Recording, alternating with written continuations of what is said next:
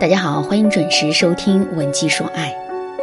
通过这节课的题目，大家肯定都看出来了，这节课的内容是上节课的延续。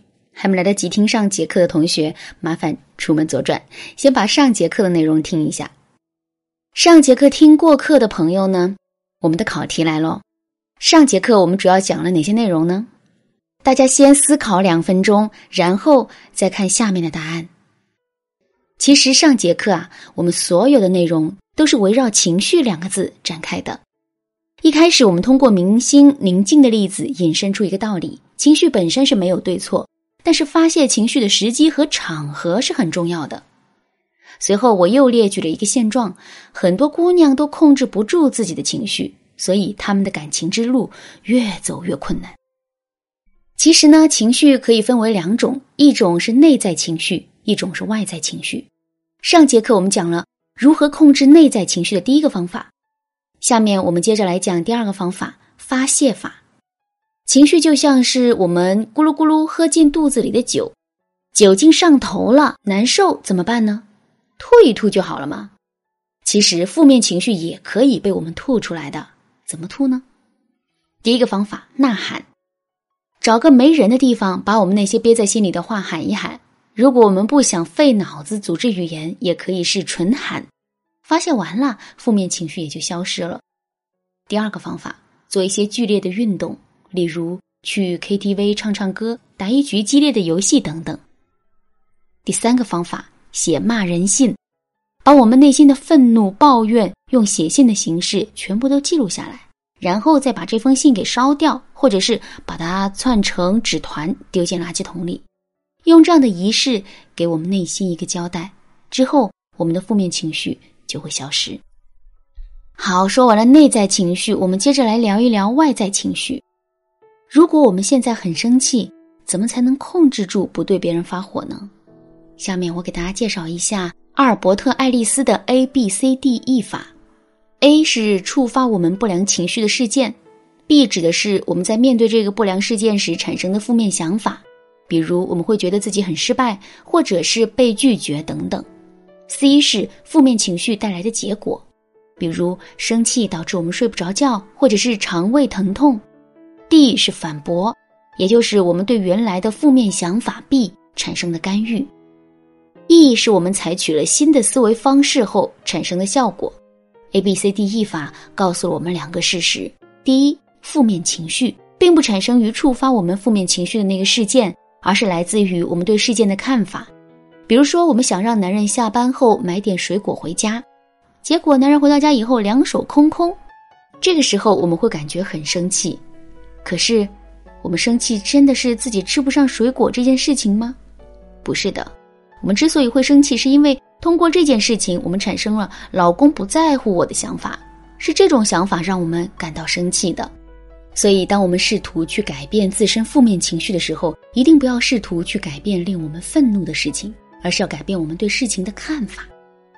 还是拿上面的例子来说吧，当老公没有带水果回家的时候，我们不要对他说：“我对你千叮嘱万嘱咐，你为什么不买水果回家？现在你就给我出去买，买不回来你就别回家了。”这些做法导致的结果肯定是两个人的情绪对峙和争吵。可是。如果我们改变了对事情的看法，那结果会完全不一样。比如，我们可以这么想：老公一向是很听我的话的，没必要因为这区区小事惹我生气，所以他肯定是忘记了，或者是他遇到了什么特殊情况，比如手机没电啦，他身体不舒服之类的。这样一来，我们非但不会因为这件事情感到生气，还会产生特别心疼老公的想法。说到这儿，肯定有人会说。老师，如果我在生气的时候识别不出来对事情的错误看法，该怎么办呢？哎，别着急，老师可以来帮你的。现在马上添加微信文姬零零六，就可以抢夺前二十个获得一次免费咨询的名额。下面呢，我们来接着说第二个事实：人的情绪是可以被干预的。上面所说的改变我们对事情的看法，这就是一个很好的方式。下面呢，我再来给大家介绍一个方法，就是。觉察情绪的到来。很多时候，我们的脾气都是在无意识的情况下通过惯性发作的。如果我们能及时觉察到情绪的到来，那么负面情绪的效力自然会被抵消。我的朋友小娟就是一个直肠子的姑娘，心里藏不住事儿，所以啊，在平时的时候，她经常会因为一点小事就跟自己的老公犯口角。小娟的老公偏偏是那种脾气火爆的性格，平时的时候还好，一遇到事情啊就很容易情绪激动，所以两个人结婚还不到半年。他们是吵也吵过，骂也骂过，还有好几次都动了手。小娟跟我说，每次吵架的时候，老公就像是一只失控的野兽，可事后她又会非常的后悔。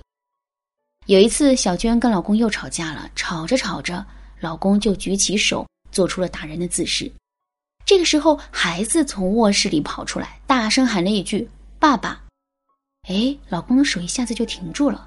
最后，小娟叹了一口气，跟我说：“那天要不是孩子，我俩肯定得打起来。”小娟的例子充分说明了觉察情绪的重要性。其实，想要觉察自身的情绪也没有那么难。首先，人在生气的时候呢，会伴随体温升高、呼吸加重等生理反应，我们要注意觉察这些反应。然后，我们做任何行动之前，都要问自己两个问题。我现在正在做什么？我为什么要这么做？